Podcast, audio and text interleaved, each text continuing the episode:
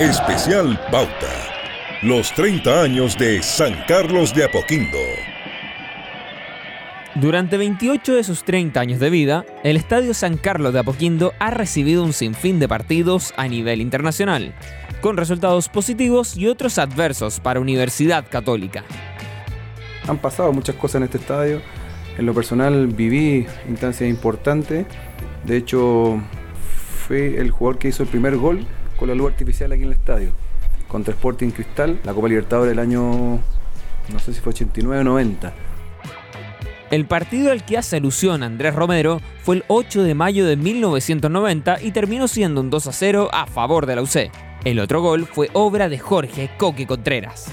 En esa edición de la Copa Libertadores, los cruzados quedaron eliminados en cuartos de final ante Olimpia de Paraguay, el partido de vuelta fue un 4 a 4 espectacular, que no fue suficiente para revertir el 0-2 sufrido en la ida.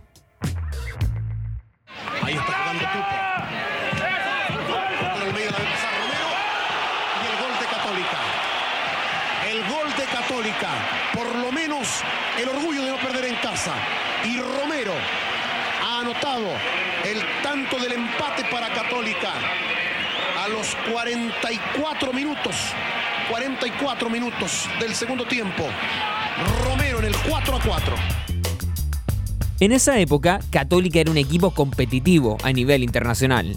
En 1992, el buen fútbol que exhibía lo llevó a golear a un grande de Argentina.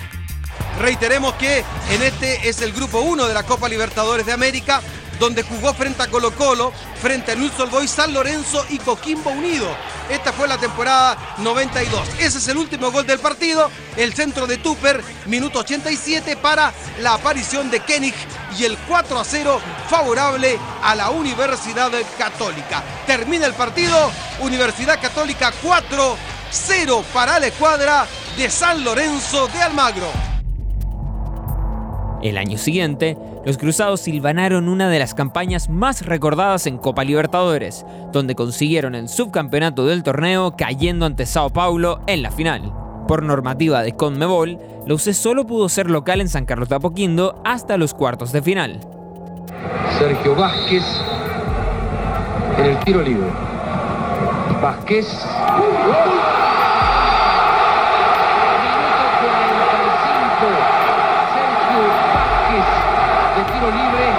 a través de esa jugada que estamos repitiendo el 3 a 1 para Católica. Ese tanto decretó el 3 a 1 ante Barcelona de Guayaquil y fue el último de la UC en la precordillera durante esa Libertadores. Esos partidos son muy recordados por Nelson Parragués, uno de los pilares de ese equipo de Universidad Católica que recuerda lo que eran esas jornadas de Copa pero mis mayores recuerdos en realidad son en Copa Libertadores, sobre todo eh, la, Copa Libertadores del 93, primera fase en que disputábamos eh, partidos de, ida y vuelta, en octavos y en cuartos de final, que fueron importantes para poder llegar a esa, a instancia final con, con Sao Paulo. Entonces, ver cómo, claro, con el paso del tiempo, eh, San Carlos, claro, ha ido formando, claro, parte de la historia del, del, club y de cada uno de los jugadores que, hemos podido tener el privilegio de, jugar ahí.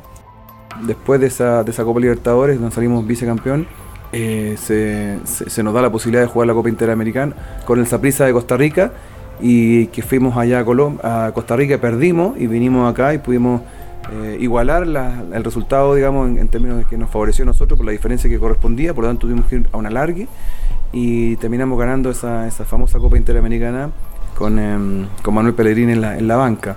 Me tocó la ocasión de convertir también un gol en, en, ese partido, que fue el primer gol si no me equivoco.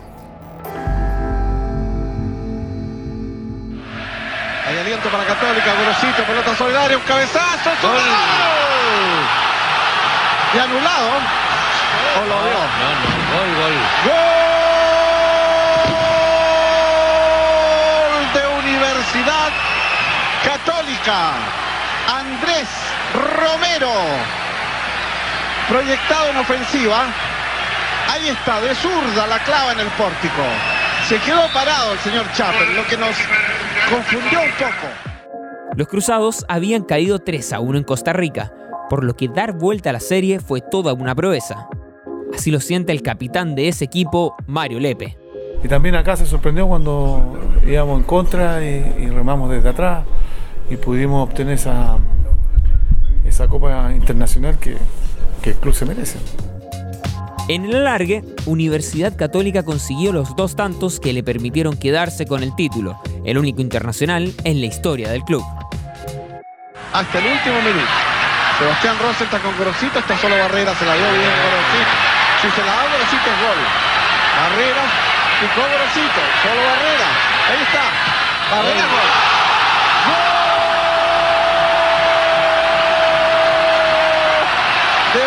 Universidad Católica. Seis minutos del segundo tiempo complementario. La excelente jugada de Gorosito. Le cantó todo a Barrera. Le arrastró las marcas. Le dio el pase, le arrastró las marcas. Y Rodrigo Barrera finiquitó. Ahora sí, 5 a 1 en la suma de este partido. 2 a 0 en la definición. Católica tocando la Copa Interamericana. Es una de, la- de las pocas ocasiones en que a lo mejor pudimos, pudimos definir un título acá en San Carlos. Eh, claro, eh, era un título importante, el único título internacional, como, como, como tú dices. eh, y eso, claro, va quedando dentro de la historia no solo del estadio, sino también en la, en la, en la, en la historia nuestra. En esa época, el fútbol sudamericano era distinto. Los equipos chilenos eran capaces de levantarle jugadores a los grandes equipos de Argentina. Sin ir más lejos, en 1995, Universidad Católica tenía un equipazo, con figuras como Sergio Fabián Vázquez, Ricardo Lunari, Néstor Gorosito, Alberto Acosta, entre otros. El nivel de su plantel le permitía jugar de igual a igual contra todos. En la Copa Libertadores de 1995, los Cruzados derrotaron a un gigante del continente. Con 10 jugadores River. Los 10 defendiendo este empate. Para Rosendalo, para Costa, va a tocar, para Costa, salían todos, el remate, gol. Señoras y señores, Lunari hizo el gol de Católica, que ahora está ganando por 2 a 1.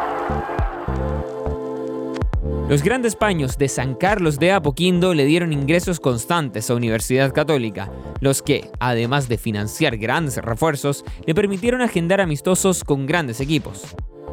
En 1997, los cruzados se midieron ante el Ajax de Holanda, que en esa época era una de las potencias del fútbol europeo.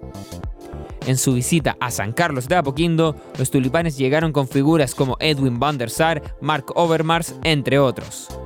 Bueno, una vez jugamos un amistoso con el Ajax, si no me equivoco, que vino eh, a jugar aquí, que ganamos 3-2, un partido bastante difícil, duro, una noche. eh, me parece que hizo dos goles el Beto Acosta, que, al final terminamos ganando un equipo europeo de buen nivel, o sea, creo que venía Van como entrenador de- de- del Ajax. Blin para Overmars. Con nueve jugadores está el Ajax, con 11 católicas logró el empate. Alca está buscando el gol de la victoria, están 2 a 2. Lepe. Aníbal González, picó Lunari, prefirió a Caté. Está Pizarro, Caté, el Beto, el Beto la aguanta. Se perfila, Costa, gol.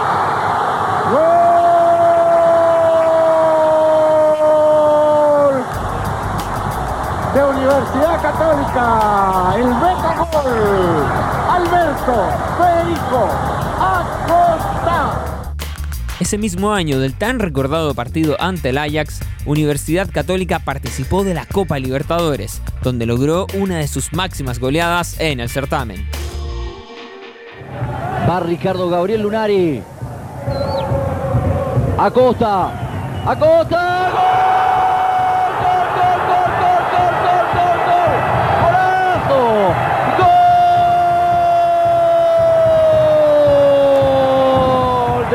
Costa, Costa. Gol, gol, gol, gol, gol, gol, gol, gol. Golazo del Beto. Universidad Católica 4, Oriente Petrolero 0. Un gol notable del máximo artillero de Copa Libertadores de América. Gol del Beto, 44 minutos. Otro hito de Universidad Católica en 1997 fue la obtención del título del torneo de apertura. El impedimento que existía de jugar clásicos en San Carlos de Apoquindo llevó a jugar el partido definitorio ante Colo Colo en el Estadio Nacional. Por esto es que los cruzados tuvieron que esperar hasta el 2002 para volver a dar la vuelta en su casa. Escuchaste un podcast original de Pauta 100.5, la radio de los podcasts.